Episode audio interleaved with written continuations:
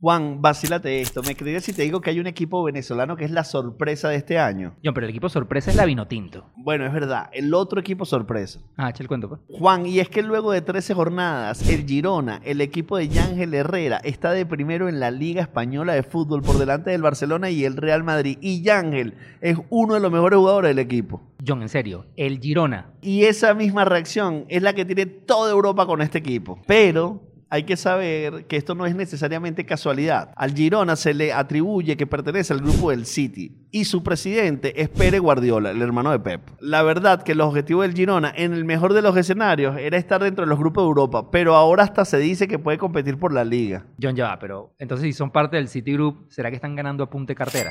Han hecho fichajes, pero no en la estratosfera como en el sitio del Newcastle. Lo que tienen es muy buena planificación. Ajá, pero ahora sí, háblame del nuestro, háblame de números. Yangel está considerado uno de los mejores mediocampistas de Europa. Y tiene, para que tengas una ideita nada más, 0.35 promedio de gol por partido. Y hay un tal Jude Bellingham que lleva 0.40. Ajá, John, 0.35, pero para los que no saben mucho de fútbol, explica qué es eso. Que mete goles, vale, y que va a ayudar al Girona para que sea campeón. Y sabes una cosa, John, Girona, tengo fe.